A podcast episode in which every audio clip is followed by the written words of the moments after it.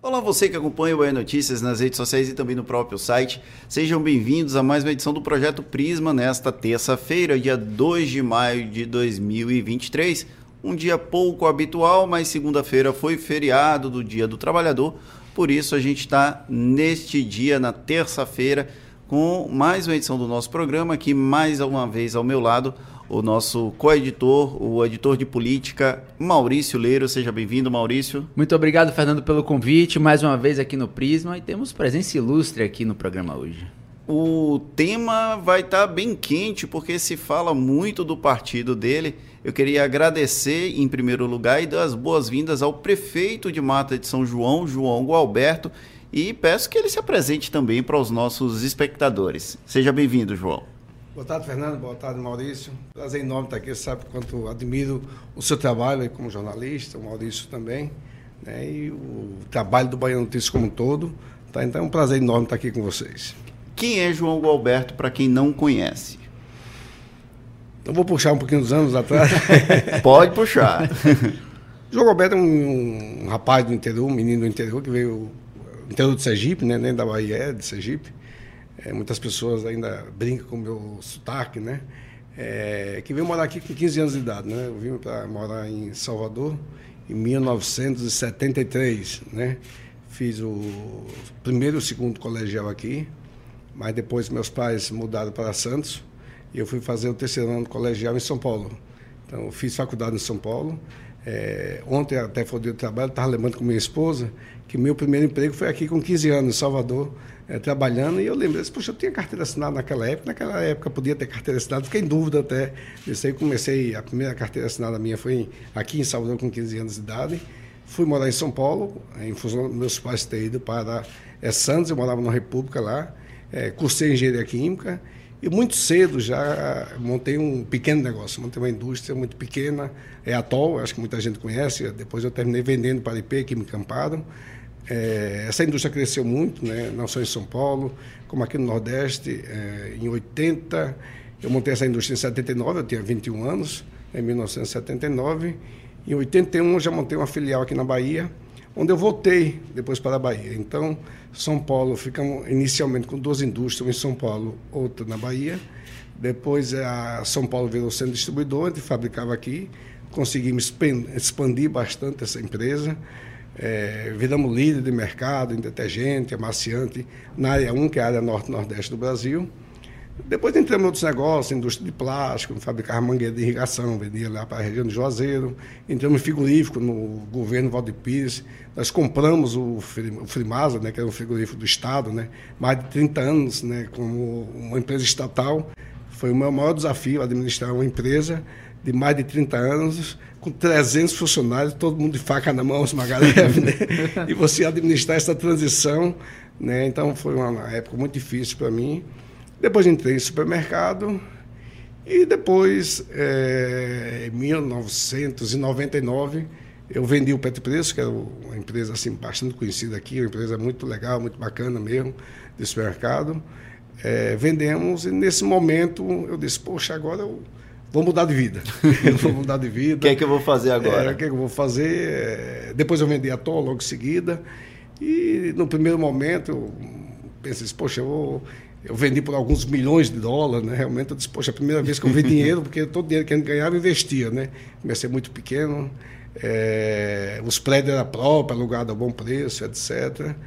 É, inicialmente eu fui morar fora, fui para a Inglaterra, passei um período lá, mas depois endoidei quando cheguei aqui, não, vou voltar para o supermercado. E, só que eu tenho um contrato, que não podia ter supermercado aqui na Bahia. Né? Não compete, né? A cláusula de não compete. Exatamente. Durante cinco anos, terminei montando no Mato Grosso. Fui montar um supermercado lá em Cuiabá. Depois, quando acabou os cinco anos, eu vendi lá, vendi para o Pão de Açúcar, né? Hoje é esta, não sei se é esta ou mudou para sair, não sei. É, hoje não sei. E voltei ao supermercado aqui na Bahia. Mas, é, para entrar um pouquinho na política, aí com certeza vai ser uma próxima pergunta, de onde veio a política, né? Então, eu passei anos trabalhando como industrial, como comerciante, Né? Nunca me filiei a nenhum partido, não conhecia nada de política, não conhecia, conhecia poucos políticos, né? Na verdade, eu conhecia o governador do estado, Paulo Souto, porque tinha relação institucional, era presidente da associação. Né? Conhecia João Carlos Bacelar. É, do, Qual dos? O do Podemos, não, que agora é do PV, PV, PV. O do PV. João Carlos Bacelar, que foi vereador de Salvador, teve uma relação com ele. Né? Tem uma relação, uma pessoa que eu gosto muito. Mas conhecia poucos políticos e depois a história terminou me levando para a política. Depois a gente fala mais um pouquinho mais sobre esse assunto. João, uma das primeiras coisas que a gente pergunta aqui no Prisma para os nossos convidados é o que ele costuma beber quando ele não está no exercício das suas atividades, para relaxar. Aqui é água na nossa caneca, porque estamos no horário comercial, mas João Roberto costuma beber alguma coisa quando quer se divertir com os amigos? É, poderia ser até um chazinho. depois eu que sei, café não é que não. É água. É água. Bebo sim, eu bebo. Hoje a bebida que eu assim consumo, eu não bebo muito.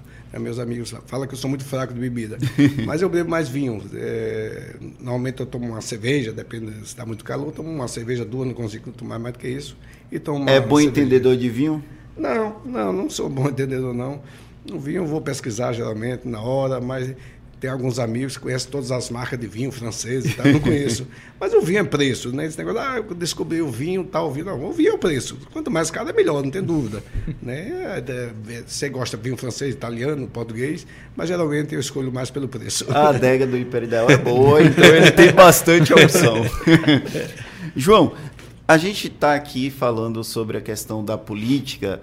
O senhor entrou na política convidado por pelo então governador Paulo Souto, foi prefeito por dois mandatos de Mata de São João, ficou como deputado federal também por um período e agora voltou a ser prefeito de Mata de São João.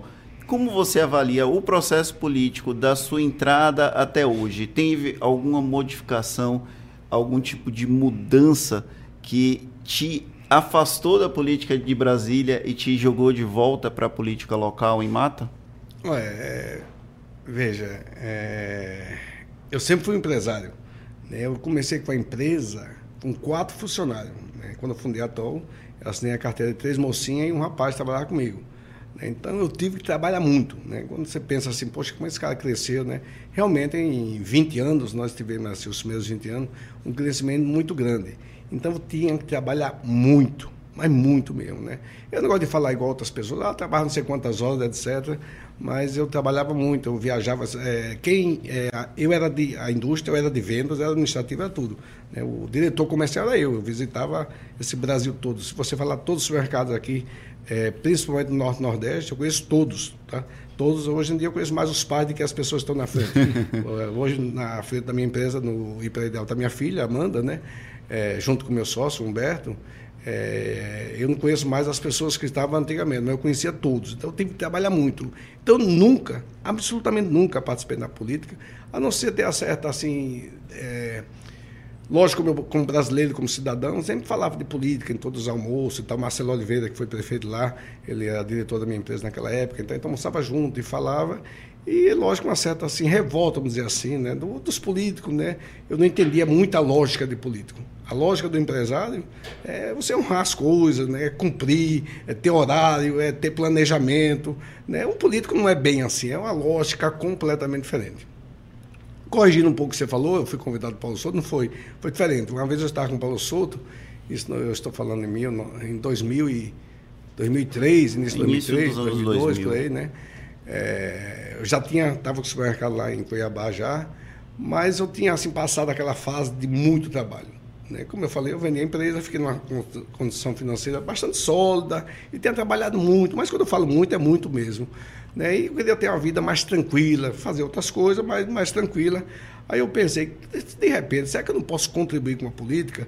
Porque depois que eu cheguei onde eu cheguei, é que eu assim, estava, eu diria, com a situação financeira bastante equilibrada, eu disse, poxa, eu quero contribuir com a sociedade. o que, que eu posso fazer? Entrar na política. Eu imaginava na minha inocência naquela época que seria assim, na política, a política seria uma coisa assim, pô, pessoa de bem deve entrar na política. E eu, aí eu conversei com o Paulo Souto uma vez, numa convenção do supermercado nossa. Ele disse, o governador, ele era governador na época, né? Eu estou com vontade de entrar na política. Eu disse, passei o quê? Eu disse, eu já tinha, assim, pelo menos um discernimento, não, prefeito, né? Deputado eu sabia que não, não ia resolver muitas coisas. Então, prefeito, com todo respeito aos deputados, é, prefeito, ele disse, de onde? Eu disse, ah, tem que ser uma cidade próxima a Salvador, né? Não vai ser Salvador, né? É, aí falamos lá de Freitas e tal, né? Aí ele falou, Mata de São João. Mata de São João é uma cidade, né? A prefeita, inclusive era do partido dele na época, né? É, tem alguns problemas e tal. É, de São João, eu fui conhecer Mata de São João. E aí é, entrei na política, eu achei que aconteceu essa história. É, ninguém da cidade me conhecia, nem eu conhecia a cidade. Eu tinha ido na cidade anos atrás, mas não sabia que era Mata de São João. Conhecia Praia Forte, claro. Conhecia Embaçaí, mas não conhecia a cidade. Entrei na política. Ganhei a eleição em 2004. Eu fiz minha administração, né, uma administração, diria assim, com metas, objetivos, né, mas sem muita política. Né? É, não teve deputado que ia comigo lá. Eu nunca chamo deputado para festa, nunca chamo deputado para nada. Vai inaugurar qualquer coisa, não chamo nada. É, eu e a população lá. Então nunca tive, mesmo quando fui prefeito a primeira vez, a segunda vez, eu nunca tive muito contato com político. Eu estava fazendo um trabalho, um trabalho social para mim. Né? Eu me sinto bem, me sentia bem, me sinto bem hoje fazendo esse trabalho em Mato São João. Vou, sou reeleito, né? quase 70% dos votos em 2008. E depois, em 2012, quando encerra meu mandato, estou satisfeito. Elegemos Marcelo, que foi meu secretário, foi meu vice, a pessoa de extrema confiança, séria. Poxa, é, porque quando você administra um local, uma cidade, não é que você não quer sair mais da cidade, é apego você fica assim com ciúme que alguém chega e destrua o que você fez. A verdade é essa, estou falando francamente, tá? sem nenhuma demagogia. Poxa, é, você fica vislumbrando alguém que dê continuidade a esse trabalho, né? que possa melhorar cada vez mais. Né? É, e eu sei o que a gente que penou nos anos oito, anos para construir o que nós construímos, para mudar o que nós mudamos. Era para a educação da região metropolitana, viramos a melhor até hoje, cada vez crescendo mais, na saúde, em todas as áreas. E elegemos Marcelo e pronto, estou fora da política. Falei, minha esposa, vamos morar fora de novo. Agora vamos para a Austrália. Vamos para perto, vamos para perto. vamos morar seis meses na Austrália. É, desde que minha esposa ficou grávida. Tá, tá, ficou grávida, aí eu, quando eu saí da política, meu filho estava com quê? Com seis meses, né? Ele nasceu em junho, né? Exatamente, né? com seis meses. Nasceu dia 18 de junho. Aí não vamos mais para a Austrália morar seis meses. Aí resolvemos ir para a África, ficar 45 dias África do Sul ali, e resolvemos não mais morar fora. Tá, com filho novo, etc. Aí, é, nós estamos falando agora em 2013. Aí começou uma conversa né, com o Jutaí, etc., para eu ser pré-candidato a governador em 2014. Você deve lembrar, né? Estava eu, Paulo Souto e Gedel. Sim, sim. Né, seriam os três candidatos. É claro que a chance de eu ser escolhido era mínima, né? Nós tínhamos Gedel, é um ministro, ex-ministro, né? É o Paulo Souto, um ex-governador, bem avaliado, então a chance era minha. Mas bora. Aí comecei a viajar, conhecer outras, conhecer outra política. Aí eu comecei a conhecer a política. Né? Viajar com o pessoal do PSDB, etc. É, o Augusto, né? na época era o Adolfo, o Jutaí. Né? Augusto Castro, Augusto que é o prefeito, que é prefeito de Itabuna, Itabuna né? hoje. Começamos a viajar, conhecer outra turma. É, e depois, claro, que eu não fui candidato, né?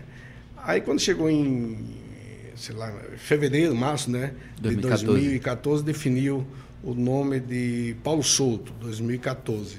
Foi janeiro para fevereiro? Janeiro, fevereiro. Não, foi, eu, talvez março. Eu lembro que no carnaval é, Paulo Souto estava hospedado em minha casa em Prato Forte e a gente veio e eu insisti naquela época, bora Paulo Souto, bora lá o carnaval, ele não queria vir, né, ele estava lá em Prato Forte. Não queria ele... falar com a imprensa. não, não com a imprensa, ele, na verdade, ele não queria ser candidato, né, teve muita forçação de barra, de muitas pessoas, inclusive eu, né, para ele ser candidato, e aí deve ter sido em março, definiu, e aí definiu que a chapa, né, Paulo Souto, é, o Gedel, o Senado, é, mais na frente definiu que talvez fosse o meu nome para o vice de Paulo Souto. É, tem uma entrevista que eu dei, acho que Mário Ketz na época, né? É, quando saiu o nome de Paulo Souto, Jadel, é, não, antes de, de, sair o nome, quem seria o candidato, me perguntaram, olha, o candidato a governador, então as pessoas já estavam me tirando no, como um nome viável, Sim. né? É, tá em dúvida, você vai ser Jadel ou Paulo Souto, mas o vice todo mundo já sabe que é você, né? Até porque o Jadel tinha dito né, que gostaria que eu fosse vice, etc e tal. Bom, Aí depois eu fui vetado por alguns motivos aí e entrou o José Góes para vice, né? Foram vários motivos, o pessoal comenta. Deve ter, ter sido. Deve ter sido. Cada um tem seus motivos e paciência. Aí é, as pessoas começam a falar, poxa, você podia ser candidato a deputado federal. Mas olha, veja, um prefeito que trabalhou oito anos, só trabalhando, tá?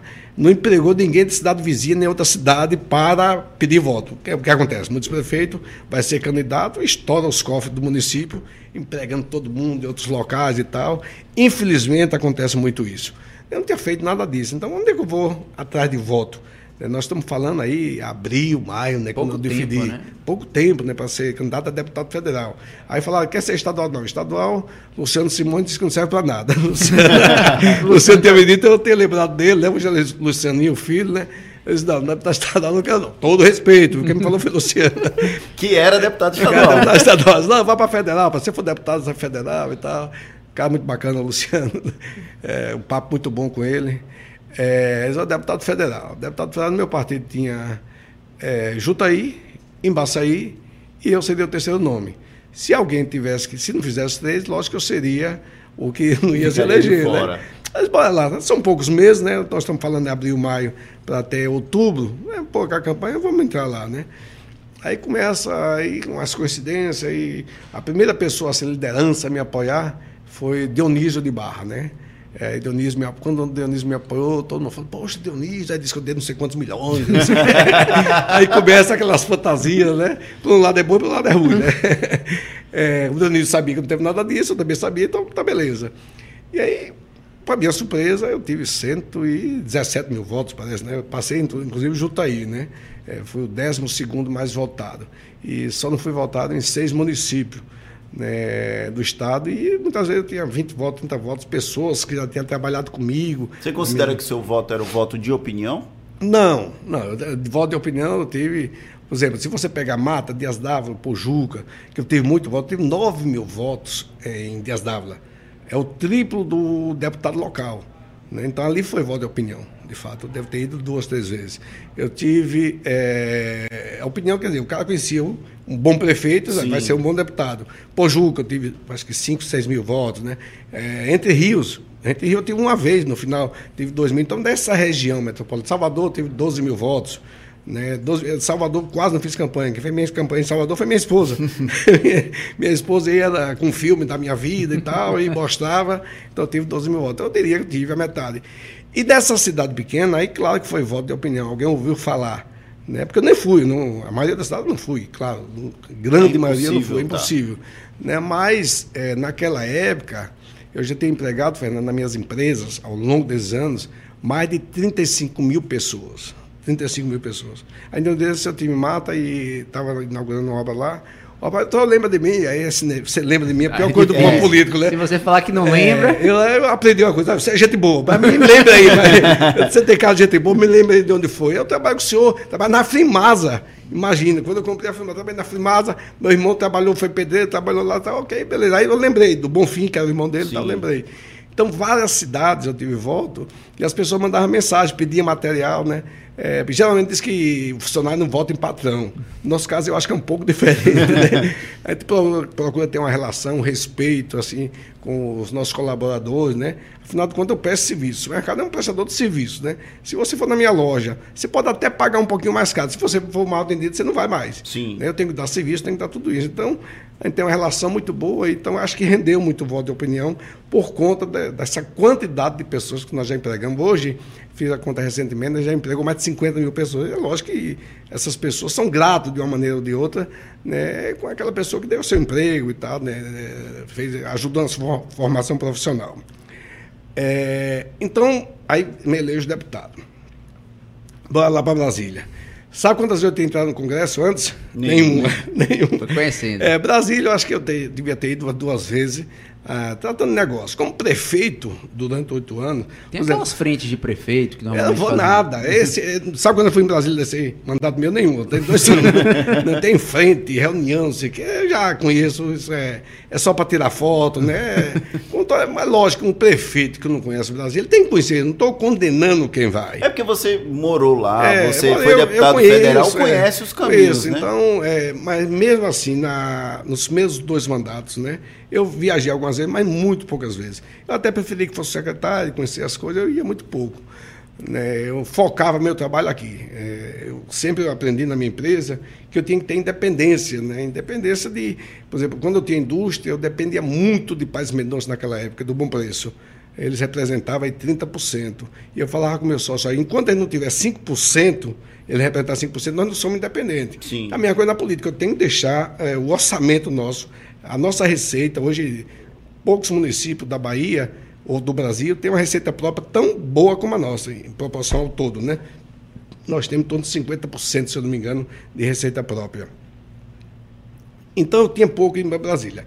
Bom, aí, é, voltando quando eu vi o deputado. Eu, como prefeito, né, no executivo, eu posso. Eu, é, a gente traçava metas, objetivos, né, e todo dia você ia conquistando alguma coisa, né, em todas as áreas. Como deputado, quem conhece Brasília como você conhece, você sabe que a gente fica ali esperando a votação tem uma pauta, nem sempre a pauta é cumprida, né? tem muita coisa, acordo de líder, etc, etc. É. E tanta negociação, eu fiquei esse dia pensando, poxa, né? algumas pessoas sempre perguntam, você gostaria de voltar a Brasília? Você não se arrependeu de não ser deputado? Né? Sob hipótese nenhuma. Eles, olha, em primeiro lugar, se eu estivesse em Brasília, eu seria oposição a Bolsonaro, seria oposição hoje a Lula. Imagine, um deputado só vira oposição. né? Porque quando teve o impeachment, eu votei a favor do impeachment de Dilma, é, convicto do que estava fazendo. Quando o Temer virou, eu virei oposição a Temer. né? Porque no início, quando teve aquela pedida, autorização o para investigar. Do JBL. É, é, não, para investigar ele, né? Eu votei a favor. Duas vezes, teve duas investiga pedidos de investigação, né? Então, no, no, início, quando o Temer entrou, aí deram uns cargos para a gente aqui e tal, né? Os deputados todos muito felizes, os cargos, não sabiam o que fazer com os cargos.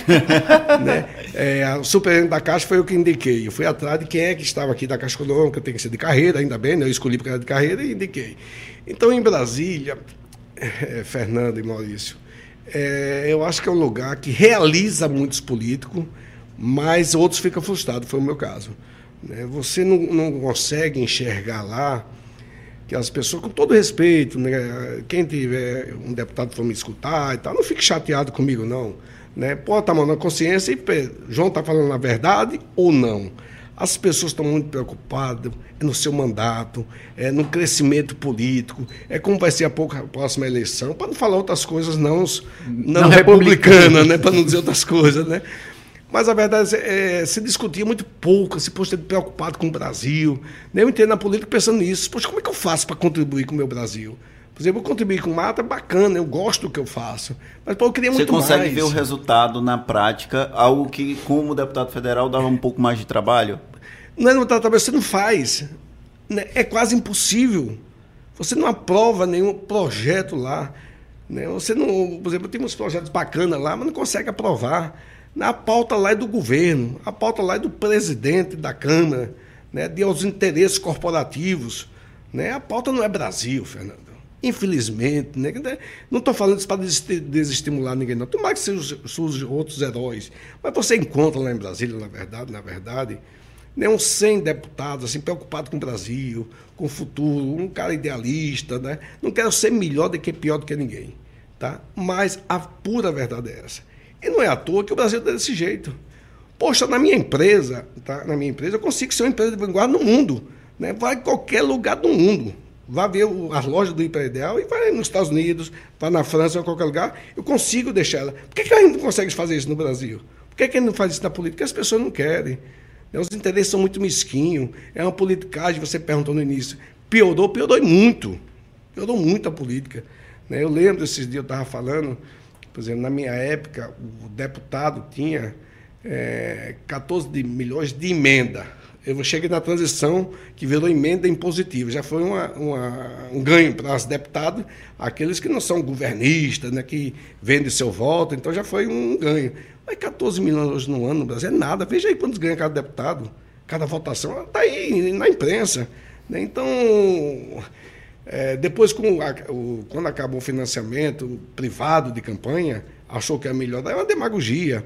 Né? Fortaleceu mais ainda alguns políticos, principalmente aqueles que controlam os partidos.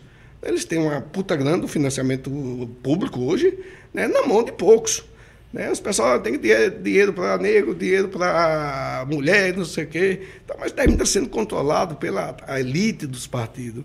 Né? E eu fico assim pensando, poxa, é, aliás, minha geração fracassou, né? porque eu sou um, da geração das diretas, né? É, comecei na ditadura, né? eu estava na faculdade quando estava a ditadura, a gente imaginava, né, todos nós, da minha geração, é, em deixar um país melhor para as futuras gerações, estamos deixando pior, a verdade é essa. Né? Melhorou no aspecto material, as pessoas têm acesso a mais bem de consumo hoje, mas a qualidade de vida, talvez em função da segurança, etc., piorou muito. Então nós decepcionamos, a nossa geração decepcionou o Brasil. Presidente... E aí você volta a ser prefeito. Rapidão, deixa eu só chegar nessa parte da história. Aí você resolveu voltar a ser prefeito? É, acredite se quiser. Quando eu deixei de ser deputado em 2018, eu já estou fora da política. As pessoas já achavam que eu ligava para Marcelo, Marcelo faça isso, demita aquilo. Nunca, mas nunca, Fernando, é, ligar para Marcelo. Marcelo às vezes ligava para mim. Tá? Até encontrava comigo aqui no Hiper Ideal, falando alguma coisa, já fui prefeito oito anos e tal, mas nunca. Então, saí fora da política de fato. Né? Aí vou morar em 2019 é, na Califórnia, vou passar seis meses. Fui no Malicuia, eu, filho, tudo, matriculando na escola, vamos estudar lá. Eu voltei para cá no dia 29 de dezembro de 2019. A eleição é em 2020. Chance zero de entrar. Para você ter ideia, meu título de eleitor estava cancelado por que cancelado? Porque teve uma recontagem de, recontagem de título, não, revalidou, né? Revalida, biometria. É, e eu não estava, né? Então, cancelou.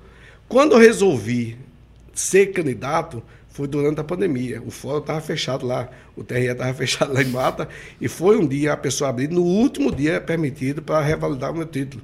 Né? Então, estava fora mesmo, né?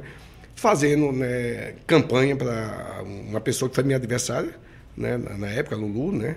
Fazendo campanha para ela. É, quando eu voltei, eu comecei a ter as reuniões em janeiro, fevereiro. Depois eu percebi algumas coisas lá. Eu disse, poxa, olha a minha situação. Fui prefeito oito anos, Marcelo foi prefeito oito anos, né?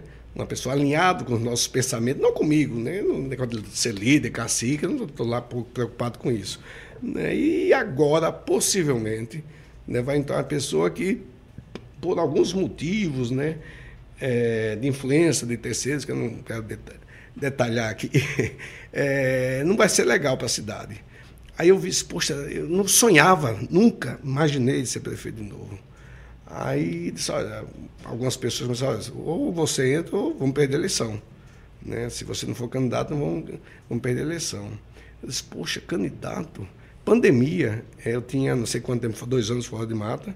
Né? Eu só saí de minha casa em Prado Forte em agosto, né? todo mundo ficou recluso, né? E a campanha em cima, as pessoas nem me viam. Né? E terminou sendo candidato por esse motivo. Né? Disse, poxa, é, vou ser candidato, vai resolver ser candidato. Muito contrariado, mas muito. Você não imagina como eu fiquei triste internamente da possibilidade de ser candidato. Eu virei candidato, ganhei a eleição, né? uma eleição de três candidatos. Né? Eu acho que essas coisas que as pessoas falam, ah, o, o povo não sabe votar, sabe sim. Ele sabe votar, ele sabe escolher. É, tive a votação que teve no passado? Não. Né? Depois de 16 anos é natural o desgaste e tinha três candidatos, mas a minha diferença para o segundo foi negócio de 20 pontos, né? Eu tive 48,88, 49, né? O segundo parece que teve 30, né? Então 50 para 30. Então a diferença é um 30, outro 20, mais ou menos dividiu, né? Então a diferença razoável para o segundo colocado. Eu confesso que para minha surpresa, né, estou muito feliz com esse mandato, realizando muita coisa, muita coisa bacana. Né? E eu fico pensando, poxa, se eu sair da política, eu me vejo hoje, aí minha esposa pergunta, você vai ser candidato à reeleição? Eu disse, meu amor, se você me perguntar, se você me matar hoje, eu não sei. Ou me fala, ou diz que vai ser ou não vai ser, eu não sei. Né? Eu já tinha dito que não ia ser candidato em 2020, sem chance. Não disse, estava sem chance. Eu não, não falei com ninguém, porque não tinha nem chance. Né? É, 2018, não, eu decidi com ela, não vou ser candidato, não vou, acabou, pronto. Né? Agora, é, Estou gostando do mandato, eu acho que está bacana lá o trabalho. Né? Principalmente a equipe hoje, é, tem muita, assim, fico muito feliz de ver que a equipe que administra a prefeitura, de secretária, coordenadora, gerente, são pessoas que começaram a estagiar comigo lá em 2005. Né? Começaram a estagiar, incentivou muito. Na época lá em Matos tinha menos de 50 é, estudantes universitários, depois chegou a ter 800. Então, a gente formou uma nova geração, uma nova mentalidade. A gente não deixa só prédio, deixa nova mentalidade na cidade. Então, eu estou achando bacana ser prefeito nesse momento. É, prefeito, você comentou justamente sobre partido político, falou aí sobre ter cacique, não ter cacique. Dificilmente a gente vê um político permanecer tanto tempo em um partido, um único partido, sem transitar. Normalmente o que a gente vê é um político que sai de um partido, daqui a pouco volta, vem para cá, vem para lá. Aqui o senhor atribuiria a sua longa estadia aí no PSDB e queria também saber como é que está o clima do partido hoje, desde que você entrou até agora. Como é que tem, o que é que o senhor percebe de alteração desde lá do início lá do, do, do PSDB? Olha, não sei se você sabe, é, quando eu me elegi em 2004, me elegi pelo PP. Pelo PP. Né? Por que eu fui entrei no PP? Eu não conhecia ninguém de partido. Tá? Então, a liderança de lá, que hoje é vereadora Simone, tá, me arrumou o PP. O PP, naquela época, quem mandava era Marco Medrado. Né? Eu tive o escritório dele e tal, então o Marco Medrado era o cacique da época, é, que me deu o PP, o PP. O PP, naquela época, é, apoiava Paulo Souto. Ele apoiou Paulo Souto na eleição de 2000 e seis, inclusive, né? É, na reeleição dele, terminou perdendo. Entrei, entrei, no PP sem conhecer ninguém e continuei sem conhecer. Eu virei prefeito apenas do PP. É, depois, quando acabou a eleição, tá, já que está falando de mudança de partido, aí o PP automaticamente foi apoiar o Wagner, né? É, o Wagner tem essa curiosidade que ele fez minha, a, campanha, a pré-campanha dele com o meu avião. Na época, o Sidônio Palmeiro, né? isso não é segredo para ninguém. até porque o Wagner falava, me pediu o avião emprestado, emprestei o avião para ele por um ano, na pré-campanha toda. Inclusive, no dia que ele ganhou, ele foi com o meu avião lá para Palmeiras. Se você ver o dia que ele foi descansar depois da vitória, dois dias depois foi com o meu avião. É, e quando o PP aderiu, teve até um churrasco, um, uma confraternização com o PP lá no Sal e Brasa, aquela churrascaria, e me convidaram, por ser do PP, que dava aderindo. Eu fui, e o Wagner me chamou, eu posso dizer que minha campanha começou na asa de um pepista e tal. Ele falou lá e tal, né? Mas eu não apoiei ele, eu apoiei Paulo Souto, né? E fiquei triste de Paulo Souto não ter ganho. Né? E eu, eu não entendia nada de política, tanto que eu emprestei. E as pessoas. é, ele vai perder a eleição, né? Não pedi nada e volta, né? Emprestei só um pedido de Sidônio, não vou pedir nada e volta, mas o Paulo Souto vai ganhar. Então, beleza, tá? Fiz um gesto ali com a pessoa que Sidônio falou que é gente boa e tal. Né? E pronto, só isso. É... E aí, depois disso, voltando agora um pouco antes da eleição, né, quando. Não, aí foi emprestado avião. Wagner entrou governador em 2007. Em 2007, antes da minha reeleição, é, eu disse que ia mudar de partido. E falei com o Sidônio que ia mudar o partido ia PSDB. Ele disse, o quê, rapaz? PSDB? governo federal PT, governo do estado PT para o PSDB, né? Aí o Sidônio é, comentou com Wagner, disse, olha, é, João, inclusive nós temos um jantar em sua casa. Ele me convidou, até uma forma de retribuída, usou meu avião para fazer um gesto, me chamou para almoçar no palácio. Disse, olha, não gostaria, posso ser lá em minha casa, eu recebo ele. Né? Ele foi jantar lá em casa. Né? E aí ele comentou lá comigo. Eu disse, João, é verdade que você, no meio da conversa, tomando os vinhos. é verdade, simpático ele, a esposa dele, a Fatinha, bastante simpática, Sidona, é, Liana, a esposa, eu e minha esposa. Mas é verdade, você vai mudar de partido? Aí disse, vou, governador. É, faz o seguinte, ele não me perguntou qual é o partido que eu ia, ele já sabia, né? É, faz o seguinte, antes de mudar, dá para você falar comigo? Eu disse, D'água, eu falo com você. Mudei, não falei. Né? Mudei um... E ele, não, aí ele disse, olha, eu falei com o Sidônio na semana passada que você seria o melhor nome para a minha reeleição, para ser meu vice. Eu disse, Sidônio, beleza, relaxa. Aí mudei para o PSDB, porque achava que o PSDB me identifico mais. Né? Com a agenda do partido. Com a agenda do partido, eu sou eleitor do PSDB desde Covas, quando eu morava em São Paulo e tal. Então eu me identifico mais. Eu vejo de fato um partido. Eu acho que no Brasil tem dois partidos políticos né? O PSDB e o PT. Né? A verdade é essa. Né? O PSDB, é, desde que o Lula entrou em 2003, ele procurou acabar com o PSDB. Né? De todos e, e o PSDB também ajudou, né? É, esse negócio de ajudar é difícil, as pessoas vão mudando de presidente, de diretoria e tal. O fato é que o partido realmente diminuiu muito, né? Quando eu entrei lá, segundo partido, se não me engano, em 2014, 54, 55 deputados, né? Hoje tem 20, 20 e pouquinhos. 20 e pouquinhos deputados. Ficou um partido muito pequeno. Não existia o Centrão naquela época. Né? Quando eu cheguei lá, era o PT, governo, né? todo mundo quase apoiando eles, e tinha cento e poucos deputados de oposição, incluso o PSDB. Né? É... depois foi se fortalecendo o Centrão, E eu fui começando a ouvir de vários deputados, inclusive baiano, dizendo, eu não sou mais oposicionado, eu sou governo. Tá? Então, a gente isso. brinca aqui que o, o, Progressistas, o PP, ele fala, a gente entrevista os deputados e eles falam sempre o seguinte: o PP existe para dar governabilidade, independente de quem esteja no governo. Pois é, é, é lógica. Pois é, então, ele defende, ele, ele tem a lógica deles também, tem os argumentos dele, né? Eles são governo. Então, hoje os partidos, tirando o PT, aí tem o PT e o PSDB, e tem alguns partidos que seguem eles, por exemplo, o PCdoB pessoal um pouco, né? Como segue sempre o PT. satélites ali. É, o satélite. Eu diria, não, não vou querer dizer que eles são satélites, uhum. mas tem a linha do PT, né? E do PSDB hoje nem tem mais, né? Tinha junto com o União Brasil e tal, né? Mas pouco satélite, como você está falando, né? E depois ficou um partido pequeno, né? Um partido que tem hoje é, com essa federação que está falando aí com Podemos, né? E aí veio o PSC junto, fica quatro partidos, talvez cresça um pouco mais, né? Mas é um partido que hoje, né, quando algumas pessoas falam, poxa, está no PSDB e tal, que partido iria? Que partido iria? Né? Então é difícil mesmo, né? Essa situação partidária está muito difícil, muito assim, esquisita. Né? O cara defende uma bandeira, defende um Bolsonaro doente, no outro dia ele está defendendo o PT. São coisas completamente diferentes. Não dá para achar isso normal. Né? Embora eles defendam a governabilidade e tal, né? arruma os argumentos o dia todo lá pensando o que falar. né? Os argumentos e chega a algumas teses aí, né? que muitas vezes a sociedade aceita ou não.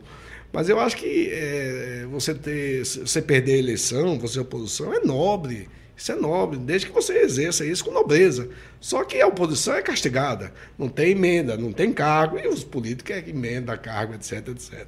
A gente passa aqui em Salvador por uma movimentação do PSDB, uma movimentação até surpreendente da última semana, que foi a filiação do presidente da Câmara de Vereadores, o Carlos Muniz, ao partido. Inclusive, hoje, um site parceiro aqui do Bahia Notícias, o Político do Sul da Bahia, traz uma declaração do Carlos Muniz falando que é possível que o PSDB se aproxime do governo Jerônimo Rodrigues. O senhor, como integrante do partido, se sente confortável com esse tipo de declaração, com esse tipo de aproximação que o Carlos Muniz se propõe a fazer? Ah, os partidos, né, o, cargo de presidente, né, eu fui presidente durante quatro anos do partido e o presidente termina conduzindo o partido, né. É lógico que você tem uma linha mestre, né, que é o Partido Nacional, mas você termina conduzindo, né.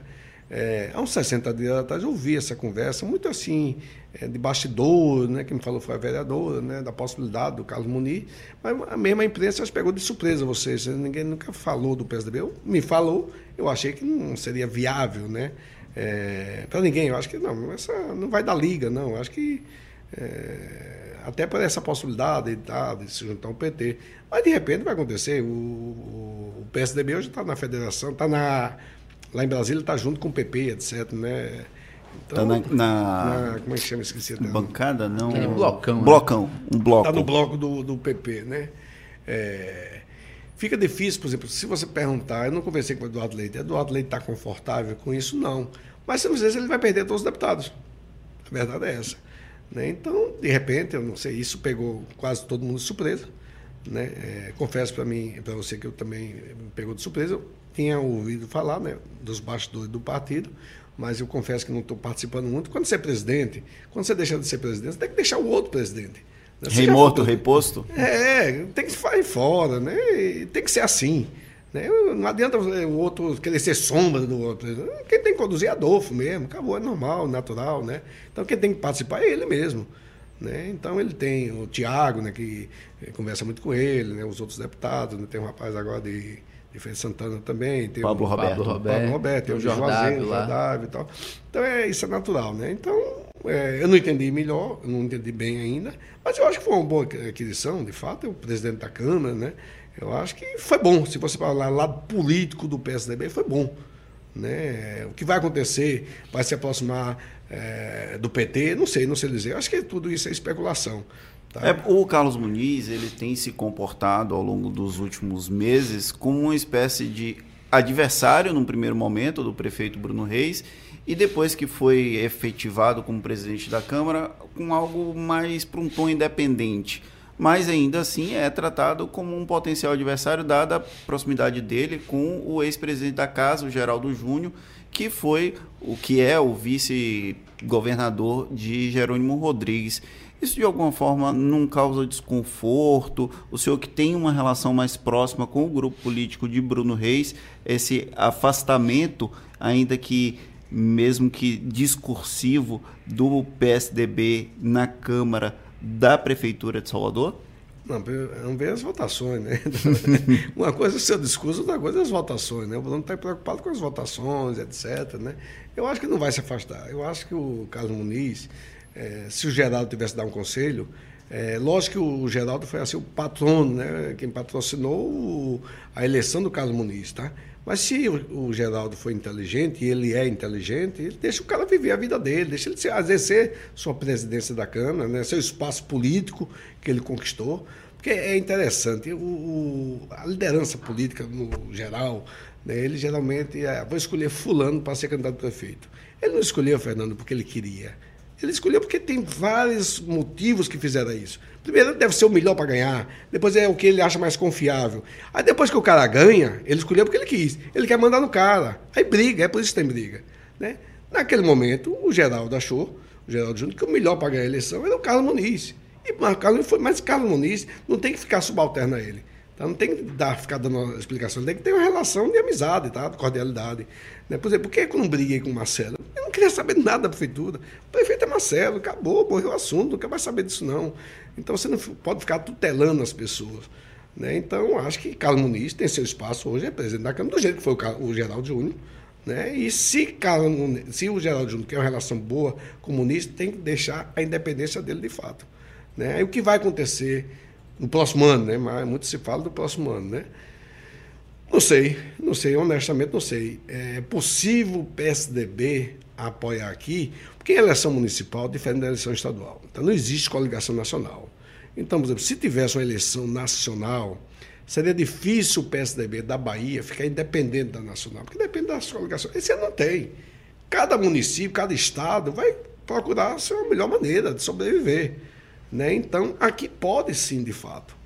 Né? Porque o, o Eduardo, que deve ser o nosso candidato a presidente, está preocupado em 2026. Seis.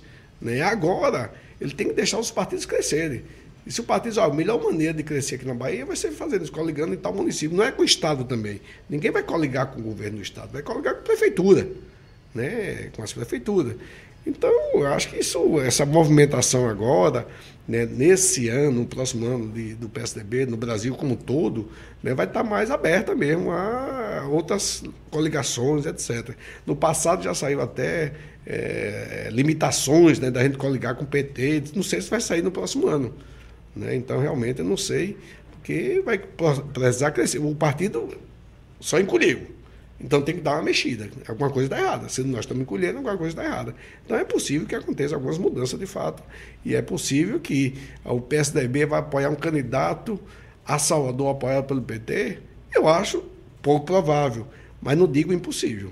Né? De repente o PT lança é, alguém que não é bem um petista, né? um, vai indicar, e o PSDB pode ir junto? Acho que é possível, é possível, não sei.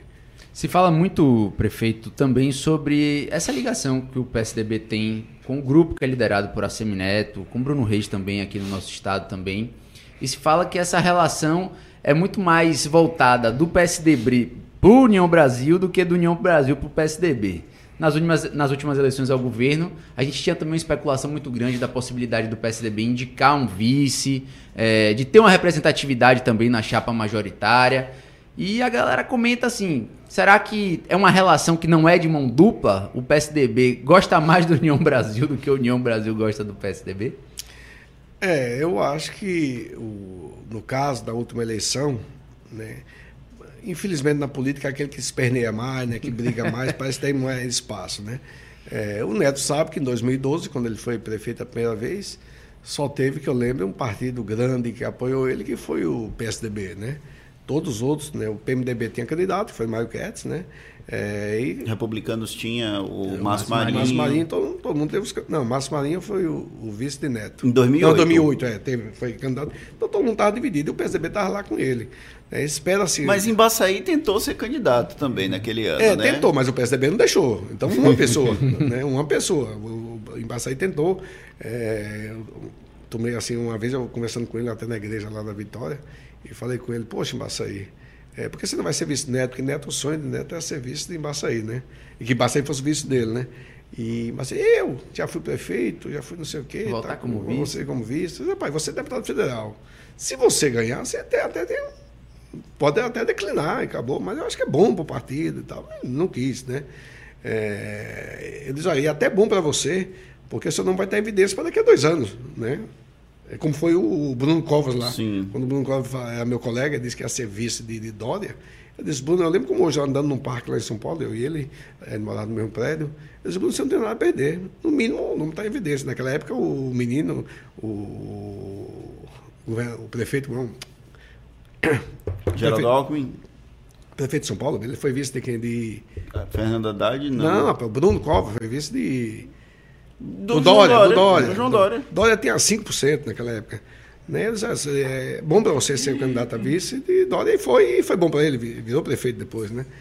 É, mas o Embaçaí não quis. Mas o PSDB todo marchou com o Neto, desde o início, e, e o Embaçaí depois marchou com o Neto, depois no final, no final da campanha. Não sei se no segundo turno ou no primeiro ainda. É, então o PSDB realmente, eu acho que merecia uma atenção melhor se você me perguntar isso, é, isso é verdade. Eu acho que existe esse sentimento no PSDB. Né? Pode ser aliado de primeira hora, pode estar junto. Né? Então, é, muitas vezes, né, em reuniões nossas do PSDB, a gente não sente essa correspondência do União Brasil.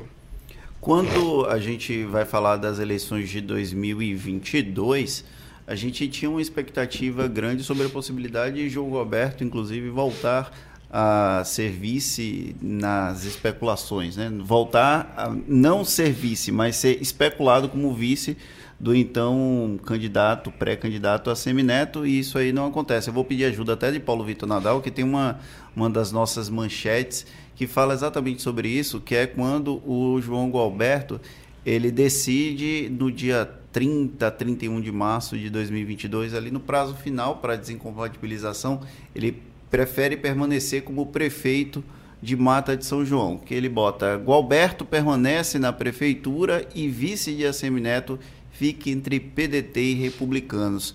Como foi esse processo para você permanecer como prefeito de Mata de São João? O nosso colunista Zeca de Afonso disse que João Goberto entra na cota de amigo de Assemineto e que por conta disso ele acaba prejudicado. Como, como é esse processo, João? É, tinha toda essa conversa da possibilidade de eu ser visto, de fato, desde o início. Aí teve várias especulações, se une com, se une com o Felinho, aí o PDT e o PSDB é, já tem definido o nome, se os dois estivessem juntos, imaginava que já estava definido. Depois se junta com fulano e tal, diz, ah, rapaz, eu não vou fazer nada disso. Deixa, vou mandar, vou mandar, tá? É, repito, estar feliz como prefeito. Poderia, né, de fato, ser vice de Neto, né? Então, isso não, não, é que eu não gostaria, eu gostaria, mas não estava fazendo esse esforço igual a política. Né? Pode ser, pode não ser. Né? E nessas vésperas aí, eu, uma conversa que eu tive com o Neto, aí Neto fala esse negócio que é o candidato do coração. Quem fala é Zé do Afonso, né? Quando ele fala isso, fica certo que não vai ser. né? Então, né, realmente teve essa conversa, né? Eu disse, olha, para mim, quando eu tive a conversa com o Neto, eu disse, para mim você não pode ter, não precisa ter constrangimento. Está diferente de outras pessoas que podem fazer isso, fazer de quando está brigado e sair falando mal da empresa, comigo não tem problema. Então, um direto, objetivo e tal, né? E ele colocou as suas dificuldades, porque dos pré-candidatos, se você pensar direitinho, só tinha eu nessa condição, que tinha que resolver em março. Né? Ele tinha uma eleição difícil, ele sabia, embora esteve, está, naquele momento estava muito na frente, mas a eleição difícil, é tanto que perdeu. Né? Ele tinha essa preocupação, claro que tinha. E ele tinha vários, né? O PDT, o Republicano, o Zé Ronaldo. Tem mais algum? Tinha esses três. No final, tinha, afunilou para esses três mesmo. É, né? tinha esses três, né? Então, depois que eu saí, tinha esses três. É, mas o Republicano tem umas confusão ainda, né? Porque tinha o Marcelo Nilo Que tinha sido levado para os republicanos é, na intenção também. Não, na intenção de Marcelo Dias, não na intenção do republicano. Era uma né? intenção, é, existiu uma é, intenção. mais ou menos, mais ou menos, né? Pelo que eu sei, o republicano nunca diz, olha, você é o nosso candidato, né? Ele seria o candidato se fosse ao Senado, né? mas não a vice. Então, ficou difícil para Neto, de fato. Aí você pergunta, se você tivesse no lugar dele, você faria o quê? Eu, na política, eu, na vida empresarial, você me é, costumo colocar no lado do outro. Um dia desse foi um vereador conversar comigo e eu disse, ah, vem cá, rapaz, vamos fazer assim, eu me perdi o papel um pouquinho só. Você agora é o prefeito, eu sou o vereador. Eu tenho que entender o seu papel, você tem que entender o meu. Né? Então, eu sempre faço isso. Né? Se eu tivesse no lugar de Neto, eu teria bancado isso? Não sei, tenho minha dúvida. Tenho, mesmo tendo assim amizade, relação com o partido, tudo isso, eu tenho dúvida. Porque nós estamos falando em março, como ele pode tomar decisão em julho. Né? Então, eu não quero para mim o que não, não quero para os outros o que eu não desejo para mim. Então, eu teria dúvida de fato. Se eu sou uma pessoa em tese interessada naquele momento, tinha dúvida, imagine ele. Então foi isso que aconteceu. Tá? Eu acho que, por isso que eu disse, olha, você é franco comigo, acabou, não tem papo reto, não tem negócio de conversa, não estou aqui desejando, brigando, nada disso, não faço e isso. E foi rápido a, a, a, conversa, ele falou de fato, não teve essa, não tem como ajustar em março um, um processo Foi, que... foi rápido, foi na casa dele, inclusive, uma conversa boa, tá? Eu só não quero que me, eh, ninguém me coloque no lugar de outro como eu fosse aquele político que quer barganhar. Eu não quero barganhar nada, não vou pedir nada, não quero nada. Então diga o porquê, o que é está acontecendo, acabou, pronto. E eu vou voltar só um pouquinho no tempo. Em 2018, quando a Semineto ainda não tinha decidido se seria candidato ou não a governador, muitas pessoas especulavam que nos bastidores João Alberto foi a pessoa que mais disse: vai, vai, vai, eu deixo o meu avião, eu dou condições para você ser candidato. 2018 refletiu em 2022 em alguma coisa? A política tem muito fato e aversão. Eu fui o único para falar o contrário. Você pode perguntar a ele, um dia foi entrevistar o contrário. De não ir? Ele não ser candidato. Em 2018? 2018.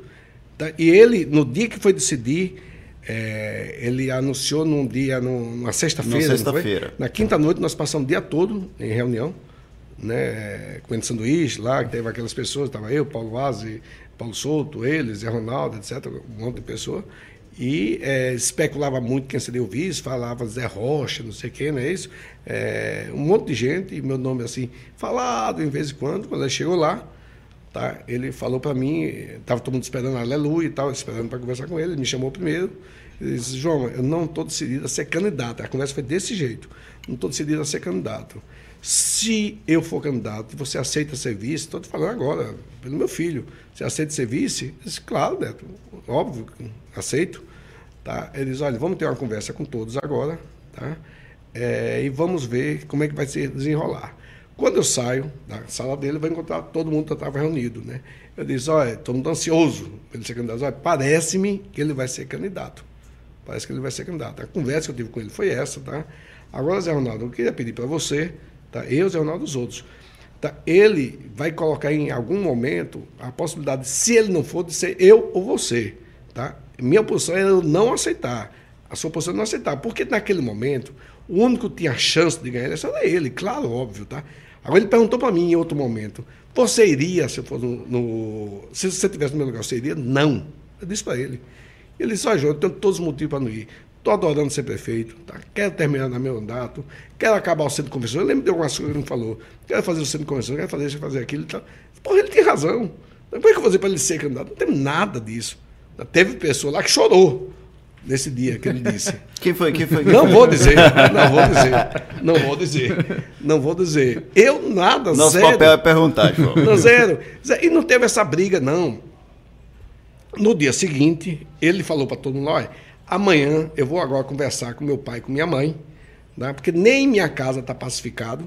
Né? Meu pai não quer e minha mãe quer que eu seja candidato. Vou conversar em casa. Amanhã até 9 horas eu ligo para você. Ligou no outro dia de manhã tá? e disse que é, não seria candidato. Não falei nada. Disse, Beleza, Neto, vida que segue. Ok.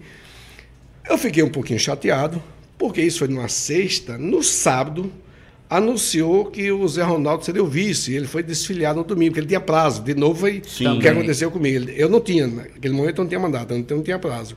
Aí ele desfiliou. Tá bom, e anunciou ele candidato. Ele se desincompatibilizou da prefeitura, No renunciou. domingo. É, é, exa- exatamente. Aí é, eu mantive a minha candidatura a governador, você lembra? Ficou aquela candidatura do PSDB. Talvez, é, vamos ver, a gente chateado e tal. Vamos ver onde vai, vamos lá. É. Aí tivemos reunião com os deputados, os deputados tinham assim, opção mais pelo meu nome, ele teve, teve comigo também, ainda bem que eu não fui. E o Zé Ronaldo queria muito ser o candidato, né? E depois tinha saído do, da Da prefeitura, prefeitura. e tal, ficou difícil, né? Aí Neto uma vez me chamou e disse, rapaz, vamos parar com esse negócio, vamos conversar com o Zé Ronaldo para unir a candidatura. Aí eu falei de umas experiências que eu tinha tido no Zé Ronaldo no passado, né, com ele, e disse, agora, Neto, só uma coisa que eu fiquei chateado. Né, eu acho que no sábado, né, já que tinha dois assim, pré-candidatos, devia ter chamado nós dois e conversado quem vai ser o candidato. Eu disse, ele disse, Neto, ô João, eu liguei para você e em nenhum momento você falou que queria ser candidato. Eu liguei para Zé Ronaldo, ele disse, então eu sou candidato. Aí, ah, Neto, você está me dizendo que você é candidato, você lá, vou saber se você vai decidir no dia seguinte, eu vou chegar agora. Então, leva a desculpa mão. dele foi inteligente, ah, você não falou que ia ser candidato. Ah, tá bom, tá certo. A cota de amigos. É. né? Eu disse, Pô, o cara desiste hoje, amanhã né, eu estou dizendo, ah, quero ser candidato? Não. Então foi desse jeito. Então, é, na minha vida, eu não faço nada atropelando nada, eu deixo, deixo o negócio andar. Na minha empresa eu posso programar. Então, eu programo, vou abrir uma loja agora, eu sabia a data que abri, estou construindo outra na Juraci Magalhães ali, você está vendo já fazendo a cortina, esse eu posso programar. Na política não, é muitas variáveis, muitas variáveis e muito consumação. Eu não quero ficar nesse negócio, nessa picuinha da política, eu estou fora disso. Ficou algum ruído na sua relação com a Semineto e com o grupo político dele desse período de 2018, 2022 para cá? Ou Zero. isso não existe? Zero, zero. Por quê? Teria. Não, zero, zero. Se alguém falar alguma coisa, zero. Hoje eu sou sócio neto, né? As pessoas sabem, não tem nada. Tudo que eu tenho é no meu nome, né? Então, somos sócios de alguma coisa. A relação, pelo contrário, aumentou. A relação pessoal aumentou, de confiança, tá? Mas eu entendo a posição dele. Então, eu não faço política de carreira, de que quero, porque quero. Então, eu quero contribuir com a sociedade. Gostaria de contribuir muito. Tenho, sou frustrado em algumas coisas, sou. E você vai me dizer que, como vice, eu vou fazer alguma coisa? Você sabe que não também. Não tem tinta na caneta? É, não né? vai nada, vai nada. Então é, é, é vice, né? Então, ok. É, quem pode fazer alguma coisa é prefeito de capital, é o prefeito, né? Do porte da cidade, né? Claro, quando é o porte, mas ele pode fazer mais coisa. É, governador, presidente, senador. Pronto. Deputado é mais um, é 513 lá, é, sabe como é que funciona, né? Senador não, porque são 80 e 81. 81, então acho que tem. Então, do resto, aí eu sou frustrado é por não poder contribuir mais com a política. Né? Poder contribuir assim no lado bom da política, né? que cada vez mais está diminuindo. Você perguntou, mudou muito a política? Mudou. Mudou um absurdo. Né? Vai ter um papo da política, as pessoas. Por exemplo, você está preocupado lá, olha o que sai da imprensa, é o PSDB, não sei o que, eu estou preocupado com isso. Estou preocupado com o que vai acontecer com o Brasil. né? não só em mata, né? mas com o Brasil. Né? O Brasil não cresce, não cresce, não cresce, não sai para lugar nenhum. E a gente se acostuma com isso. Né? Eu sou uma pessoa que viajo muito a passeio, né? e eu disse, poxa, que frustração dá quando eu viajo. É, os pais todos melhoram, ficam bons. Esse fim de semana eu passei no Uruguai, fui lá para Ponte do Leste. Aniversário da minha esposa, passar três dias lá. Você veio até o Uruguai melhor do que a gente. Né? Segurança não tem problema nenhum. Peguei um Uber lá, um rapaz do Chile. Eu disse, você é do Chile? Por que você está aqui? Disse, não, a segurança. Né? O Chile não está igual ao Brasil, mas está parecido. Né? Aqui você pode sair de madrugada com o celular, ninguém rouba, falou exatamente assim. Então eu tenho muita frustração, de fato, de não poder contribuir mais na política.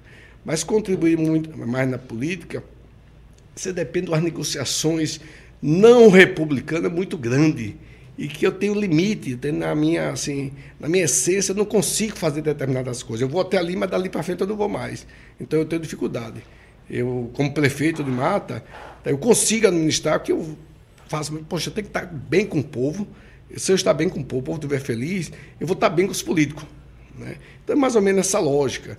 Né? Então, os políticos sabem que eu não emprego ninguém da minha família, não tem nenhum primo distante, então, portanto, ele não vai pedir emprego a mim.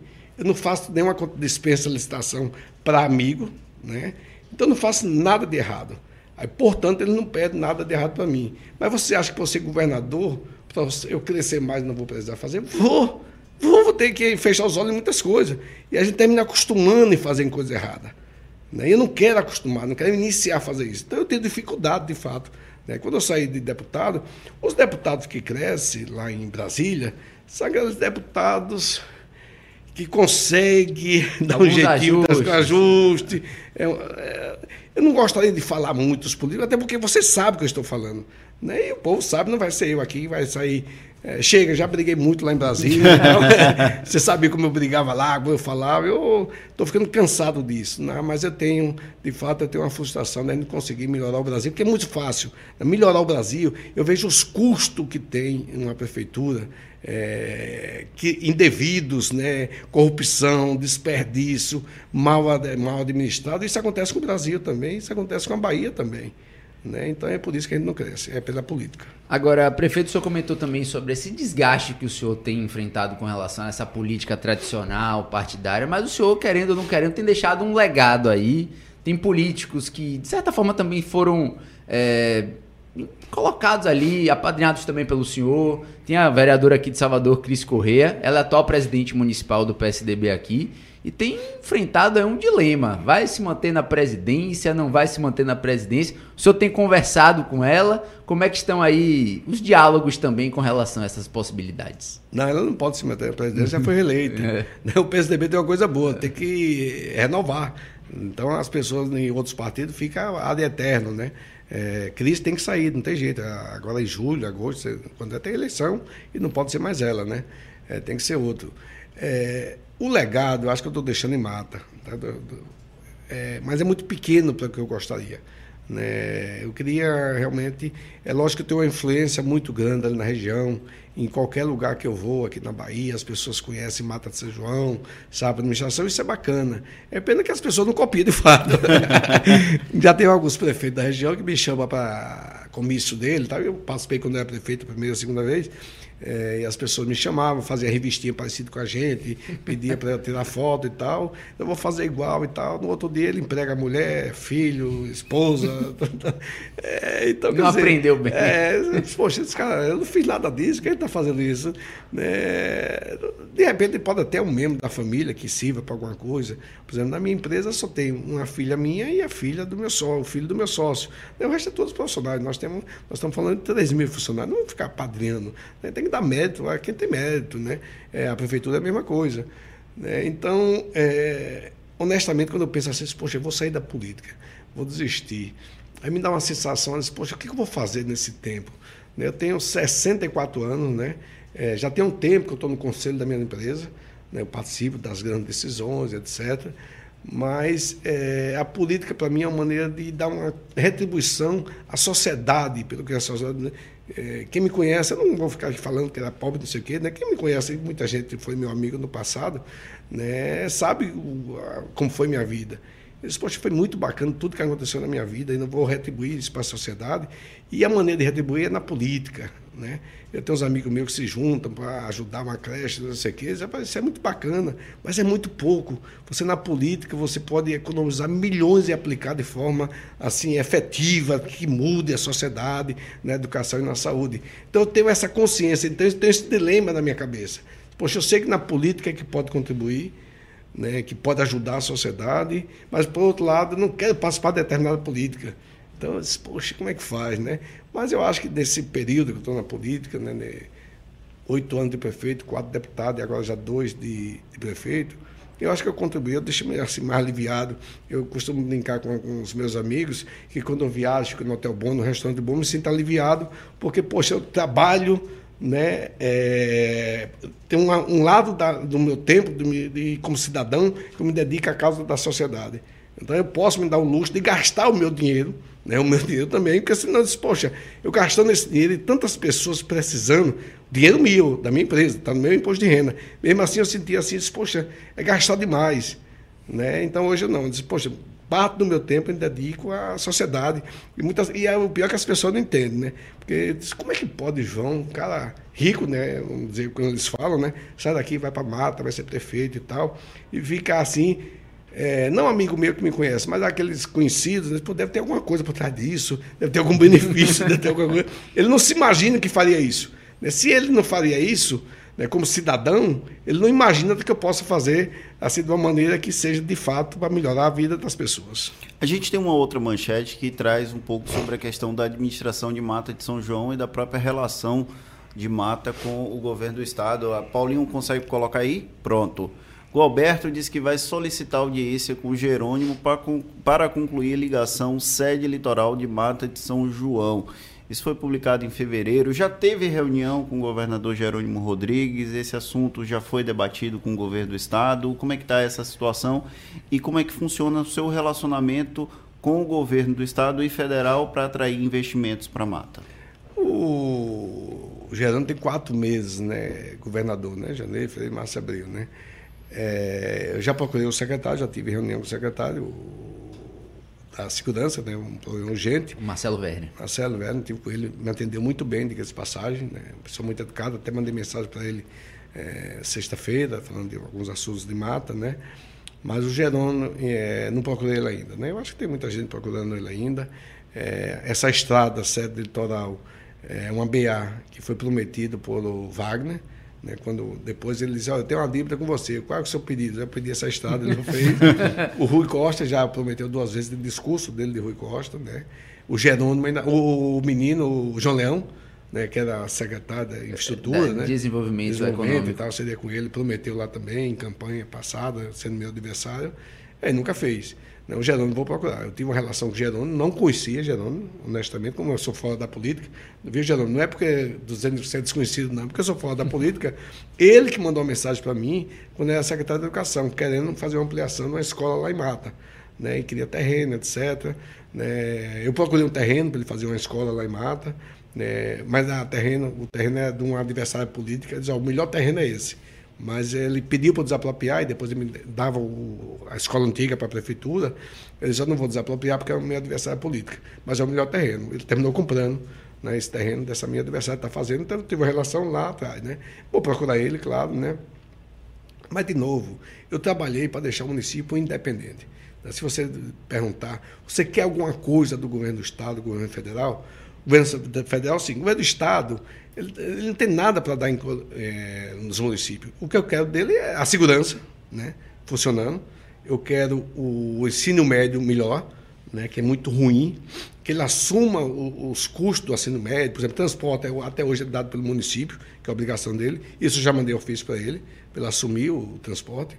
Né? A segurança pública, a gente dá combustível, aluga carro, é, alimentação, várias coisas. Não pedi ainda para ele assumir, mas é, quando tiver a conversa eu vou falar. Então a gente contribui com a segurança pública, fazer as estradas estaduais, ABA, né? e nos ajudar a levar a indústria.